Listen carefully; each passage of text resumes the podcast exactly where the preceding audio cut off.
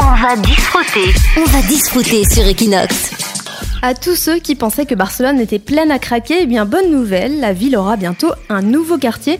C'est en tout cas le projet qu'étudie sérieusement la mairie. Il s'agirait de transformer tout l'espace occupé par les pavillons d'exposition de la Fira Montjuic en zone résidentielle. La Fira Montjuic, c'est tout cet espace situé entre la Plaza España et le MNAC et qui accueille toute l'année des événements professionnels. L'idée est née après le début des travaux de la Fira de l'Hospitalet qui disposera de pavillons plus grands pour les congrès les foires organisées tout au long de l'année à Barcelone.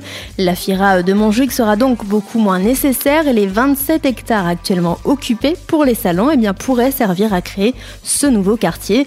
Mais ce n'est pas encore gagné. Le site inclut certains bâtiments protégés au patrimoine national pour avoir été édifiés lors de l'exposition universelle de 1929 et ils doivent continuer à recevoir des salons.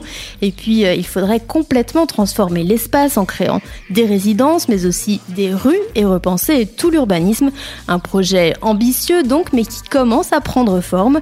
La mairie a déjà annoncé qu'elle ne manquerait pas de consulter tous les Barcelonais sur le sujet. On va.